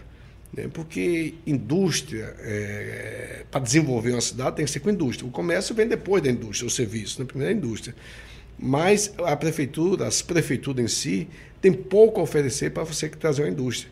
Porque os incentivos fiscais ele quer ICM, é, que é do Estado, Estadual. Né? PIS, Confins de Imposto de Renda, o IPI, etc., do governo federal. Né? O município só tem o quê? ISS. ISS não paga indústria, é, tem IPTU só. Já foi. Então você não tem nada. Né? Como é que a gente faz lá? A gente constrói edifício, a gente, a prefeitura, eu fiz o centro industrial lá, né? construo o prédio e leva a indústria. Né? Fora isso, não consigo levar. Tá? Então, o que eu gostaria é que o Estado ajudasse também. Né? Mas a indústria também, não tirando a responsabilidade do Estado, mas a indústria só vem. Né? A indústria pode ter instalado hoje, é, com a globalização, na Argentina, no Chile, na Paraíba, é, Rio Grande do Sul. Né? O frete é barato. Né? Então vai mais dos incentivos fiscais e do crescimento, principalmente, econômico do país. Se você não tem crescimento econômico, não vai ter indústria. Então depende da política nacional né, para trazer indústria. Né? Então, o Estado, mas eu gostaria, as pessoas, quando querem se instalar na Bahia, procuram o Estado. Né? O Estado geralmente direciona para alguns locais e tal, dá algumas alternativas. Eu queria ser uma, uma delas. Né? Só que Mato João concorre com Camaçari, um grande polo industrial, e concorre com Simões Filho, com um centro industrial organizado de muitos anos. Eu mesmo, meu centro distribuidor está instalado no CIA. Ali, quantos anos tem o CIA, né? Então nós temos uma concorrência desleal. Tem o polo de Feira de Santana, né, também, o Centro Industrial de Feira de Santana. Então, levar a indústria é um pouco complicado. Gostaria ter relação com o governo do Estado, né, para ele colocar a gente como uma alternativa né, novas indústrias que venham na Bahia. Aliás, o PT não tem muito esse negócio de emprego, né? ele fala muito de emprego, mas ele não é um, um governo né, que traz empresa. O negócio está brigando aí para ver se traz um lugar do Ford, mas já perdemos aqueles empregos da Ford. Né? Ele não tem esse, esse dom, essa capacidade né? Como você viu outros governadores, por exemplo, o Paulo Souto fez o Paulo Caçadista, né? É, outros fizeram o CIA, o Paulo, Paulo Petroquímico. Aproveitando que você tem um viés de empresário também do setor industrial, você lá no passado teve uma indústria de sucesso. Por que, que não se investe tanto em indústria aqui na Bahia? Por conta das políticas desenvolvidas pelo Estado como um todo, não apenas o Estado Bahia, mas municípios, Estado e governo federal? É uma das dificuldades, um dos problemas nesse processo? Não, então, o Estado tem que dizer, poxa, eu vou trazer indústria. Então, sai do Brasil todo, né, onde tem gente para indústria para ampliar, ele tem que estar antenado e trazer para cá. Por exemplo, quando eu virei prefeito em 2005, é, fizemos um polo industrial, um centro industrial. É, o governador Paulo Souto me ajudou nesse centro industrial, fiz a terraplanagem, ele colocou a rede elétrica e tal, etc. E vamos trazer a primeira indústria. A gente construiu o prédio. Fizemos um prédio de 7 mil metros. A gente ia levar a Dakota, uma indústria de botas, sapato do Rio Grande do Sul. Né? Estava é, certo com a Dakota, o governador cedeu tudo que tinha que ceder aqui do Estado, só que a gente estava concorrendo com a Paraíba. Só que a Paraíba tinha um incentivo fiscal federal maior do que a Bahia. Então não conseguiu vir para cá. Então, o que precisa é o governo tá é minha prioridade industrializar de volta ao Estado. É minha prioridade. Vou fazer de tudo. Vou construir centro industrial, vou fazer de tudo que os empresários querem. Então, só tem esse jeito. Né? Como ele está alinhado ao governo federal, tem um político de incentivo federal, vê se ele tem. Ele está perdendo alguma coisa para Paraíba, para o Piauí, de incentivo fiscal. Né? Então ele tem que estar antenado com isso. Não pode, não pode, todo incentivo federal que tiver na Paraíba, ou seja, no Piauí ou Alagoas, qualquer estado, o Bahia tem que ter também, para ser competitivo. Porque a Bahia, geograficamente, para o Brasil, ela é bem localizada. O cara pode estar aqui, tá, nós temos a 1.800 quilômetros de São Paulo, 1.600 de Minas, etc., 1.000 quilômetros de Pernambuco, 1.300 de Ceará. Se a indústria vai se instalar para fornecer para o Nordeste, ele prefere Pernambuco, né, que está mais equidistante de Bahia e o Ceará. Mas se é para fornecer o Brasil, aqui é a melhor localização. Né? Então, aqui, então é, o governo tem que estar tá dizendo, poxa, eu vou trabalhar, vou fazer a equipe para ir no sul do Brasil e ver quem quer montar indústria vai ter que montar na Bahia. Isso depende do governador do estado. Isso depende dele. Prefeito, o senhor comentou também sobre a relação com o Jerônimo. Quatro meses ainda, pouco tempo. Já tinha comentado que só tinha tido um contato com ele propriamente quando ele era secretário de Educação. Como é que era a relação do senhor com o governador Rui Costa, atual ministro da Casa Civil? O senhor tinha um diálogo, tinha contato, debatia projetos com ele, levava os interesses também, era bem receptivo ele? Como é que era esse diálogo com o Rui Costa? Não, eu nunca tive com o Rui Costa como governador, mas eu acho que ele só foi governador comigo dois anos, né? Dois anos. Ele se elegeu que ano? 2010, né? Sim, 2010. 2010. Eu saí em 2012, então só tivemos dois anos, né? Dois anos. É, coincidiu, né? Com o Wagner, não. Com o Wagner tinha uma relação por conta dessa pré-campanha, né? E com o Wagner foi interessante, eu Dei seis meses de prazo para conversar com o Wagner. Imagina, vou dar seis meses para Gerônimo. Então, depois de seis meses, eu fui com o Sidônio, Palmeira, vamos lá conversar com o Wagner. E tive mais de uma vez com ele. É, eu disse quando tenho aqui fazer um pedido para o senhor e tal. Não se preocupe que é nada com o município, não. É obra do Estado, é só coisa do Estado mesmo, para ele não ficar pedindo, que eu ia pedir coisa, pavimentação, não sei o quê, que vários prefeitos fazem, né? Aí eu levei uma listinha de três coisas, né? Que seria mais uma escola no ensino médio, né? A gente estava uma situação muito ruim das escolas no ensino médio.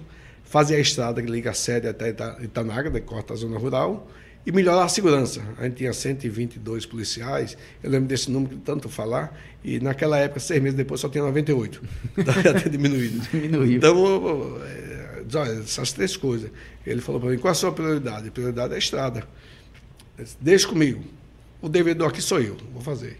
E não fez. Não fez. Aí saiu o secretário, aí depois entrou Pinheiro, virou supersecretário, lembra? Ele ele era Teve senador, né? ele ficou na CEPLAN. É, aí eu tive com ele, aí esse dono disse, agora vai, agora vai. E nunca foi. Então, quer dizer, eu não sei. É, talvez é, ele via que, pô, esse cara é oposição. Né? Não sei se é isso, né? Mas eu não vejo obra também em Pojuca, não vejo obra também em Dias Dávila, né? E Dias Dávila era PT, né? que governava a Jussara por oito anos. Não vejo nada em Dias Dávila, não vejo nada em Lauro de Freitas. Né? Então, É, o Estado, eu até, assim, para que o Estado, né? É, se você for na Espanha, o Estado aqui fica com 25% da arrecadação. Né? Na Espanha, em torno de 5% só. É para administrar algumas coisas. Então, para que o Estado? É uma máquina enorme, né? que não, deveria, não teria necessidade. Então, o que eu quero do Estado é que ele cumpra só o que é do Estado, é obrigação dele. Então, não deveria eu estar falando com o governador, o problema de segurança é com ele. Né? Esse dia eu vi interessante, falando aí, um vereador da oposição falando de Bruno Reis, de segurança do Pelourinho. Segurança é do Estado. Segurança é do Estado. Né? Eu não sei por que as prefeituras inventaram esse negócio de fazer guarda municipal para concorrer. Né? Aqui em Salvador foi João Henrique, Sim. foi uma coisa de campanha, eu lembro perfeitamente, o cara prometendo fazer guarda municipal, né? como quem vai concorrer com a polícia. Né? Que tem um, papel completamente distinto da, da Polícia Militar. E que também já foi subvertido também, é, né? outra vez. Por exemplo, Camaçari fez, bem fez os prefeitos de Camaçari. Lá não tem guarda municipal. Lá eles têm terceirizado tomando conta do prédio público. Porque o guarda municipal em mata é para tomar conta do, dos prédios públicos. Esse é o papel dele. Né? De Segurança patrimonial. É, ordenamento, ordenamento, ordenamento do solo, né? ambulantes, é só para isso. Não é, pra, não é polícia. Eu vou dar arma para um guarda municipal, pelo amor de Deus. É a polícia que tem academia, que treina, que secular né, a instituição, não, vai concorrer com o município. Né? É, então, o que eu quero do Estado é segurança, né, é as estradas, as, as BAs, né, que ele cuide, o ensino médio, que é obrigação, só isso. Foi construída a escola? Está sendo construído em mata, vai, esse terreno foi construído, vai. Que foi a promessa de Wagner. de Wagner. um pouquinho atrasado, é, né? Está construído, bom, mas ainda bem não falo isso não, eu elogio todo dia. Na entrevista, está construindo, é a primeira obra do Estado, de fato, né, depois de 20 anos quase, mas tá, que bom que chegou, né, que bom. É, eu fiz umas 30 escolas, está fazendo a primeira agora. Escola muito boa, diga de passagem, muito boa mesmo. Esse padrão está excelente. A escola do Estado, o padrão é excelente. Né? Agora eu vou pedir uma outra escola do litoral que precisa também. Lá tá, não dá mais para fazer. A escola está muito ruim. Né? Então, o que eu quero do Estado é isso. Né? Que ele cumpra o papel dele de Estado. Porque a, a, população confunde muito essas coisas. Né? Ele acha que a segurança pública é corresponsável da prefeitura. Quando eu converso com as pessoas, mas por que você acha? Você acha? A polícia militar está ali, o, o, batalhão da polícia está ali, o delegado. Você acha que ele é subordinado a mim ou ao governador? Aí não, governador, mas o senhor acha que eu vou falar com o governador? Que tem que falar com o governador é o senhor. Ele acha que eu tenho que falar, que, que aí ele vai resolver o problema. Tem mais alguma pergunta da parte política? Não. Vamos para a parte mais leve da entrevista, que é conhecer João Galberto para além dessa cena. Você já se apresentou como empresário, como um político, mas o que é que você gosta de fazer para se divertir? Tem algum hobby? Meu hobby é viajar. Meu maior hobby é Tem viajar. quantos carimbos no passaporte? Ih, rapaz, isso é muito. Porque você pensar de país aí, é, por exemplo, tinha um que era louco para conhecer, é, o Irã. Né? Então, o Irã, aí minha esposa tinha medo, Irã, terrorista e não sei o que e tal. Aí, quando eu deixei de ser deputado, em 2018, o passaporte vence seis meses depois, né? Só vence em junho de 2019. Aí olha, vamos conhecer o Irã enquanto eu tenho um passaporte vermelho. aí nós soube abrir, eu conheci o Irã, um país formidável, fantástico, né? Não tem nada desse problema dele. Então eu conheço o Oriente, vários países. Então, meu grande hobby, de fato, é viajar. Eu gosto muito de viajar. É, por isso que eu fui morar fora, morei na Inglaterra, morei nos Estados Unidos, né? pouco tempo, mas, é, mas sempre que eu tiro férias. Consegui, você conseguiu tirar férias no período que era empresário? Sempre, nunca. Então, eu, eu separo muito. Eu acho que a vida é única, né? Esse negócio, ah, eu só faço trabalhar, eu não acredito nessas pessoas.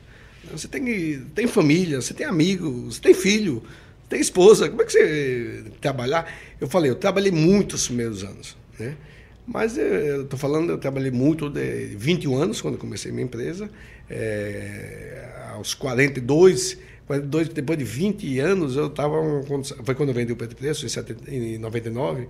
Né? Então, nesse período, eu trabalhei muito, mas nunca deixei de tirar férias. Lógico que eu tirava uma férias por ano. Hoje eu tiro duas, três, de cinco dias, dez dias e tal.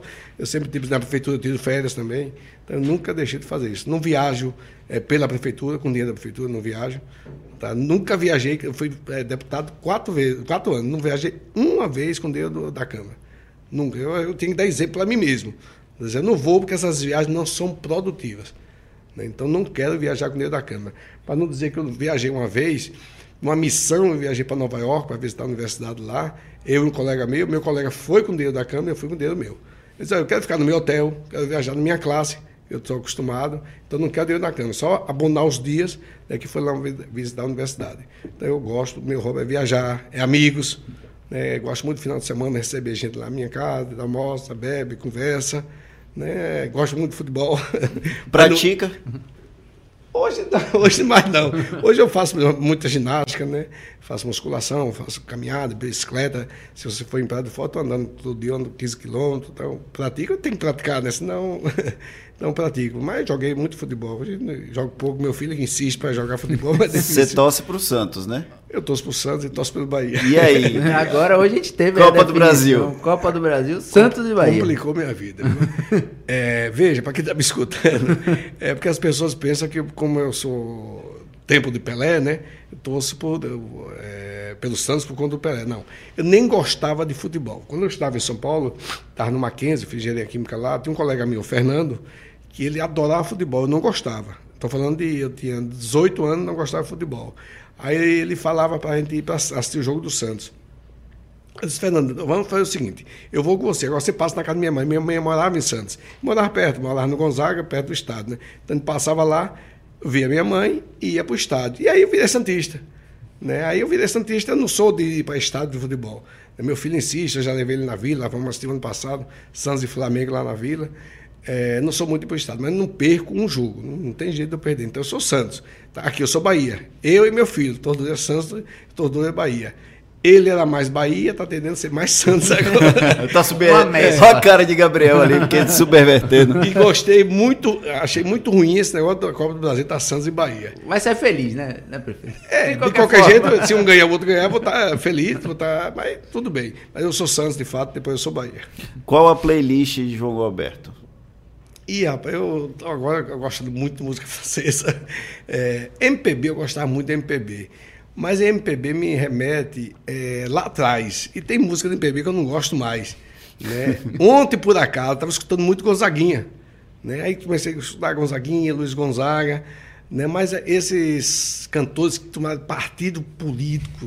Né? boa parte, boa parte. É, boa parte. Não, mas tem uns que. É, ele tem opção, ok. O cara tem que ter opção.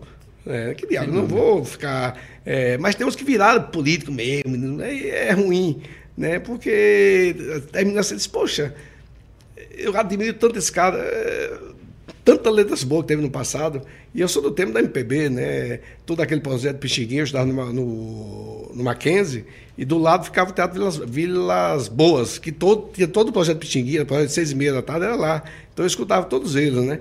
Mas é, se você me perguntar, eu escuto alguns, né? Eu gosto, mas eu gosto muito hoje de música francesa, eu escuto muito também. E música clássica, de manhã eu acordo com música clássica. Tem algum compositor, cantor preferido que você gosta? Eu sou realmente? eclético, eu sou eclético, então, como eu falei, ontem eu estava ah, no Uruguai e eu comecei a escutar Gonzaguinha. A música de Gonzaguinha, eu gosto muito de Gonzaguinha, por exemplo. Literatura. Rapaz, eu já li tanto, já li tanto. Eu tinha, ia para Cuiabá? O primeiro livro que eu li, é, eu tinha 15 anos, foi de Hermann Hesse. Eu morava na República aqui, eu era o menino, né, e cheio de, de, de, amigos, todos mais velhos. Porque eu vim morar com meu irmão. Meu irmão se formou, foi morar no Rio, né, nessa república. Eu fiquei com os amigos deles mais velhos, todos eles se formando, né? Então, naquele momento, eu tinha que ler. Aí eu li um livro, Demian, não sei se já leu, de Hermann Hesse. Então, eu li muito, muito, e viajava muito, eu sempre li. Hoje em dia, eu Estou é, lendo mais jornal e revista que outras coisas, mas eu já cansei um pouquinho. Filmes e séries? Filme eu assisto muito. Muito, todas as séries, tudo que você. É... O que, é que você está assistindo agora? Rapaz, eu acabei, acabei várias séries boas. Várias séries. Estou sem uma série. Estou querendo uma recomendação, inclusive. se você olhar no Netflix, tudo que você perguntar que tem no Netflix, se você lembrar alguma, eu vou dizer se assistiu ou não. Né? Mas nesse momento não estou vendo nenhuma série boa. Você quero... já assistiu Succession? Não. Da HBO? Não, é boa? Recomendo. É Quem é boa. é empresário, eu recomendo é. que assista Succession na HBO, vale a pena. Tem política também. É, mas é eu assisto, muito Globo empresarial. Play, é, Amazon Prime e o Netflix, né? Terminando ficando nessas duas. Tem algum filme que seja um marcante para você? Dos últimos anos? Até recomendei para Lúzbio, ele assistiu, é Madalena. Muito a bom. série é. colombiana, alguma coisa é assim. Colombiana, é colombiana, parece que é colombiana. É hispânica. Mesmo. Ele chegou é. falando aqui, ele empolgado. Assistiu. Gostou bastante. Porque todo mundo é, conhece mais ou menos a história de Jesus Cristo, sendo ou não católico, né? Mas ali você vai a fundo, eu recomendo assistir. Foi uma que eu gostei muito de assistir, mas vários aí. Assisto tudo que tem, tudo que tem. Segunda Guerra, eu tenho muito, gosto muito lá. Ontem, passou um filme na tela quente muito bom, 1917. 1917. Eu assisti, eu tenho Muito assistido. bom. é.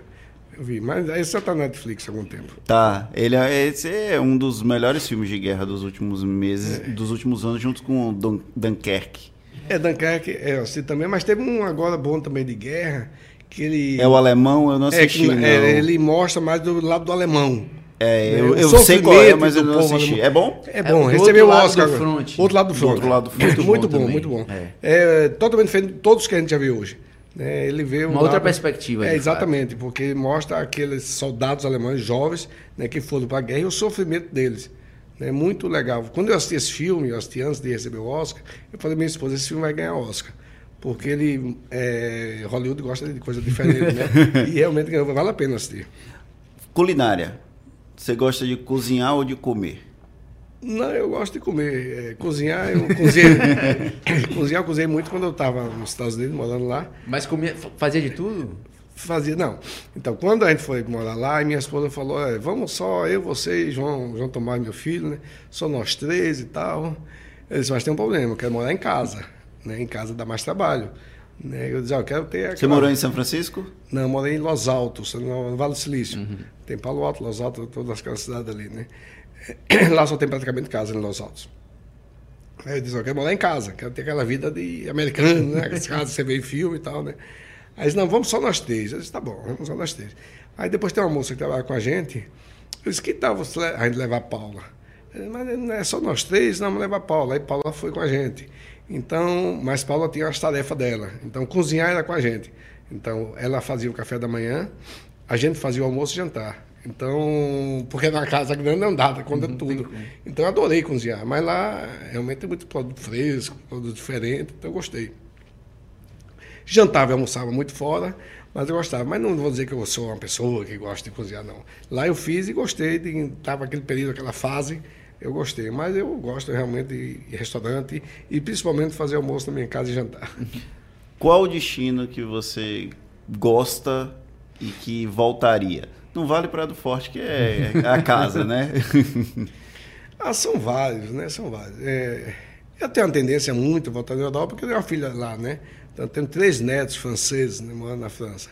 Então, todo ano eu volto, muitas vezes, mais de uma vez por ano até, né?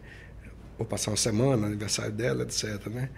Mas eu gosto muito do Oriente, no próximo ano eu quero voltar ao Japão, eu fui para o Japão duas vezes. Né? A Tailândia, a Indonésia, não, são países, né? É, quero voltar no Vietnã, eu fui no Vietnã 20 e tantos anos atrás. É, na América do Sul, né, eu acho que gosto muito é da, do Chile. É, Para mim, o melhor. O Peru, você vai uma vez, duas, Machu Picchu, você volta mais, né? E aqui no Brasil, tem algum destino que você acha que vale a pena? O Brasil, eu comecei a viajar muito cedo. Veja quem eu tenho uma ideia. Então, eu conheço todo o Brasil. Eu viajar muito a trabalho, então conheço todo. Tive supermercado no Mato Grosso, no Centro-Oeste, então rodava tudo lá também. Então conheço tudo do Brasil de várias vezes, né? É, se você perguntar um destino de praia, que eu estou agora gostando muito, é Trancoso.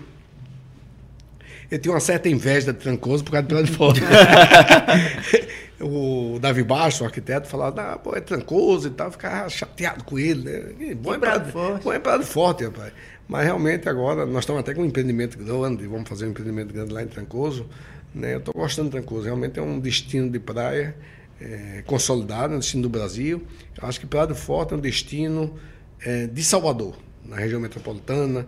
As pessoas, é, a grande maioria, tem desejo de ter casa em Praia do Forte e tem casa em Praia do Forte. É, e os paulistas, mineiro, centro-oeste, Brasília, etc., têm um desejo hoje de ter casa em Trancoso. Trancoso, é como destino de praia, eu acho que é o melhor hoje do Brasil. É né? um destino que cresceu muito, né? Não sei se, não sei se você tem ido lá em Trancoso. Eu nunca fui ainda, ainda não fui lá. Não, mas eu já fui não- tranquilo já. é, eu tenho ido lá agora mais por conta de trabalho, né? Mas é um destino de que cresceu muito, que está muito bacana mesmo. né? Muito bacana mesmo. né? Mas no Brasil eu não viajo muito de turismo. como passei anos aqui, eu morei em São Paulo, fiz faculdade em São Paulo, gosto de São Paulo, eventualmente eu vou duas, três vezes por ano, não mais do que isso. Eu não gosto mais de viajar a trabalho, eu só viajo geralmente a passeio. A, a vida boa. A trabalho da minha empresa vai o pessoal da minha empresa, minha filha, eu não viajo, não vem conversando nada. Eu só gosto de viajar a passeio. Né? Eu, aí eu se você vai para é, Portugal, você sai daqui 11 da noite, mais cedo está lá, é, para a Europa. Então eu priorizo fora do país, de fato. Bom, pessoal, o projeto Prisma vai ficando por aqui. Eu queria, antes de agradecer ao João Gilberto, agradecer a Maurício mais uma vez por estar ao nosso lado. Obrigado, Fernando, pelo convite. Estamos à disposição bater esse bate-papo. E agradecer a João Gilberto pela disponibilidade de bater esse papo aqui com a gente. Um bate-papo que foge do padrão das entrevistas jornalísticas com políticos. Muitíssimo obrigado, João. Eu que agradeço você, Fernando Maurício. Você, eu tenho admiração particular por já ter conversado muito, mas é bom, acho que falar de tudo, né? Conhecer um pouco o outro lado do político. Esses dias eu estava sempre tenho feito reunião no prédio da prefeitura, trabalho lá, sei lá, 150 pessoas, e eu entro, saio e não conheço todo mundo. É, só um parentezinho. Aí eu disse, poxa, eu tenho que fazer reunião para conhecer as pessoas. Aí eu tenho feito reunião com 20 pessoas, né? Aí ele se identifica, fala quando tem trabalho e tal. Então, estou gostando muito de fazer isso de conhecer as pessoas. E aí eles conhecem outro lado. E eles falam, qual a imagem que você tinha de eu como prefeito? Ah, uma pessoa brava e tal, né? Mas brava porque, não, eu sou briga com o secretário e tal. Eles, não, eu sou exigente. Eles, eu tenho pouco tempo aqui de trabalho e tem muita demanda da sociedade. Então ele não pode perder tempo, então ele realmente é muito exigente. E as pessoas muitas vezes têm assim uma imagem de outro, né? Por ouvir falar, né? Aquele cara. É, e realmente eu sou uma pessoa completamente normal, né, como deveria ser, né, não pode ser, porque tem político que se sente superior, né? O político adora se sentir superior. O artista, por conta do assédio, né, ele termina ficando um, um pouco ausente, e o político para ter aquela pompa de político e tal, né? Eu nunca tive isso, quem vai em Prato Forte viu sempre de bermuda e sandália, sempre sem, sem exceção. né hoje eu vim de camisa manga comprida porque vim da entrevista. Geralmente eu ando de camisa manga curta, né? né camisa de malha. Né? E, e ter uma vida assim tranquila, normal, né? como qualquer outra pessoa, como deve ser, não pode ser diferente disso. Bom, pessoal, o Projeto Prisma vai ficando por aqui. Lembrando que nós voltamos na próxima segunda-feira, às 16 horas, ou a qualquer momento, se houver uma edição extraordinária. A edição desta terça-feira teve produção de Gabriel Lopes e a parte de áudio e vídeo foi com Paulo Vitor Nadal. Lembrando que essa edição vai estar disponível em até 24 horas nas principais plataformas de streaming. Um grande abraço e até a próxima.